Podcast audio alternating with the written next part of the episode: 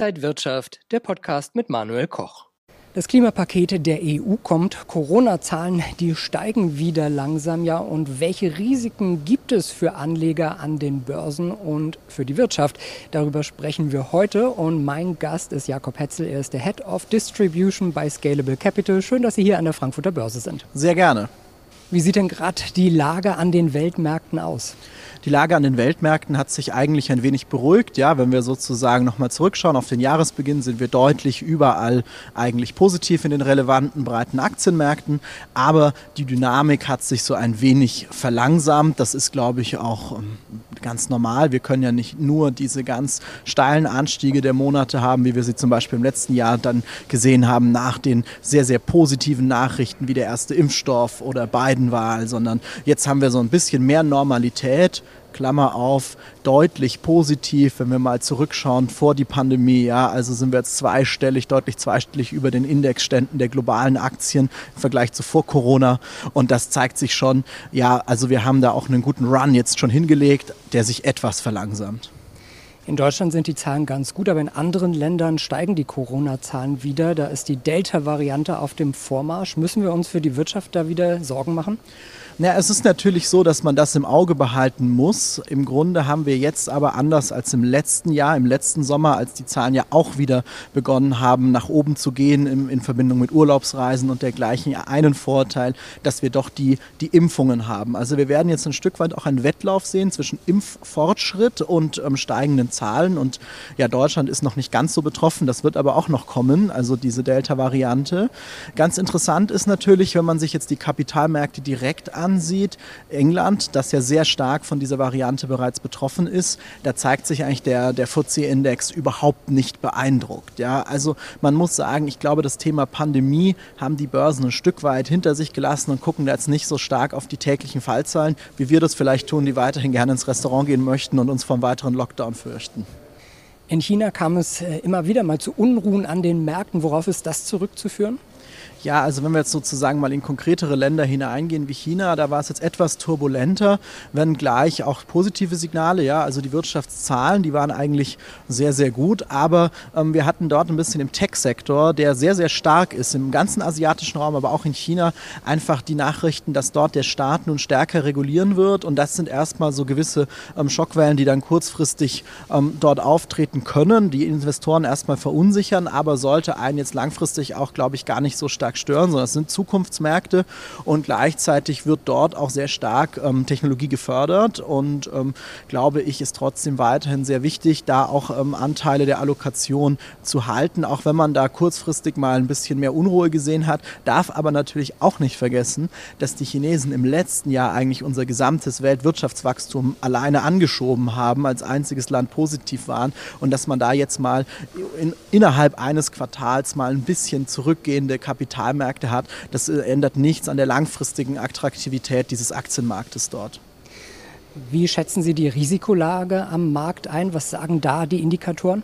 Ja, ähm, bei Scalable betrachten wir ja vor allen Dingen Risiko immer quantitativ. Das heißt, wir schauen uns vor allen Dingen Volatilitätsindizes an zu den großen Indizes, wie jetzt dem DAX oder dem, dem S&P 500, also Stichwort VDAX, Stichwort WIX. Und da kann man eigentlich sagen, dass jetzt rein quantitativ betrachtet das Risiko stark zurückgegangen ist. Also wir sind in den Volatilitätsindizes auf einem Vorkrisenniveau und ähm, das spricht auch weiterhin eigentlich für ein bisschen ähm, leicht erhöhte Aktienquoten in Multi-Asset-Strategien, die man ähm, fahren kann, was man auch bei vielen Investoren sieht, dass man sagt, ja, Aktienmärkte aktuell rein quantitativ betrachtet nicht in einer Hochrisikophase. Die bereits anderen angesprochenen Themen, wie jetzt die Delta-Variante, die auch immer mal ähm, kurzfristig für Unruhe sorgen kann, politische Unruhen, wir haben USA, China wieder, ähm, was leicht ähm, an, an Dynamik gewinnt, der Handelskonflikt, da kann es schon auch mal kurzfristig auch mal wieder Strohfeuer geben, das ist ganz klar, das gehört auch dazu zur Anlage. Aber jetzt im langfristigen Risikotrend sind wir eigentlich ein Stück weit auf ein normal Vorkrisenniveau zurückgekehrt. Und wir schauen jetzt auf das Spotlight des Monats.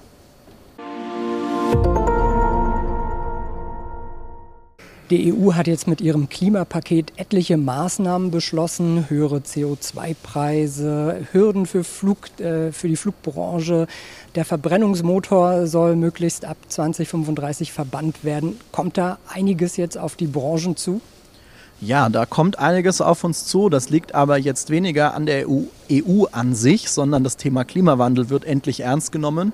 Und da gehören jetzt diese Maßnahmen dazu. Klammer auf, ist jetzt erst einmal auch noch zu ratifizieren durch die einzelnen Länder. Wir sind da ja in der Europäischen Union doch relativ kleinteilig noch immer unterwegs. Das heißt, ob jetzt alles, was vorgestellt wurde, in der Form in die Umsetzung kommt, das ist noch fraglich. Was bedeutet das Ganze? Aber natürlich werden sich Schlüsselindustrien nachhaltig verändern. Wenn wir die Automobilindustrie beispielsweise betrachten, brauchen wir da jetzt gar nicht so stark auf die Autohersteller selbst gehen. Da sind wir auch, auch in Europa, in Deutschland schon sehr weit vorne mit dabei, was das Thema E-Mobilität ähm, betrifft ja, Audi jetzt mal als Stichwort, als VW-Konzerntochter ja auch das Aus des Verbrenners sozusagen schon vorab freiwillig mehr oder weniger bekannt gegeben. Aber es hängt natürlich einiges daran in der Zulieferindustrie, wo jetzt aller, aller spätestens eine Transformation stattfinden muss. Und es zeigt sich eigentlich, dass das Thema Nachhaltigkeit, was seit Jahren immer gepredigt wird, einfach damit zu tun hat, dass man sich auf wirtschaftliche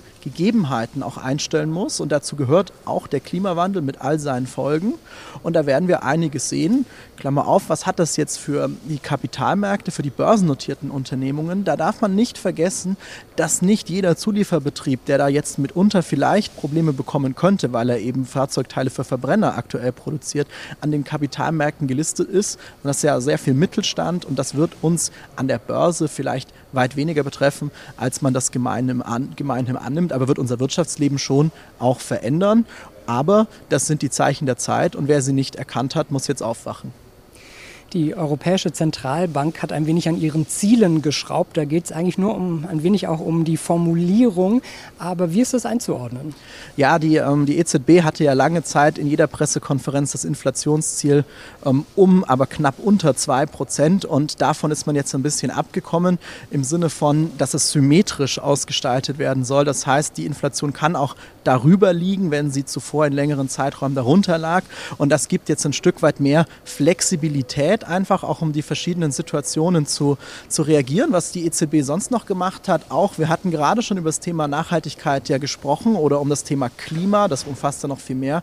Die Anleihenkaufprogramme werden erweitert um eine Komponente, dass Nachhaltigkeit hier auch eine Rolle spielen wird.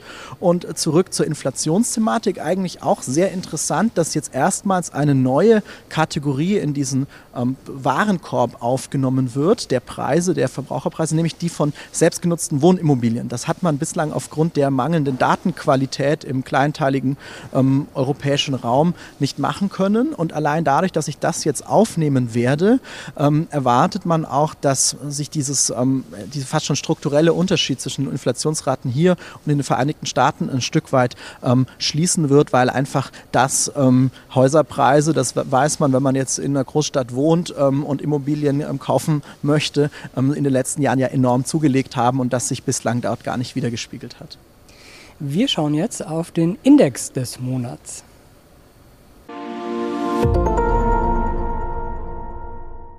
Viele Anleger investieren ja gerne in Dividendentitel. Geht es auch mit ETFs? Das geht sehr gut mit ETFs. Grundsätzlich profitiere ich als Aktienanleger, ob ich das in der Direktanlage mache oder mit Fonds, mit, mit ETFs natürlich auch immer von den Dividendenzahlungen. Ja, das ist klar. Ich bin ja sozusagen über den Fonds mittelbar auch Anteilseigner an dem, an dem, an dem Unternehmen.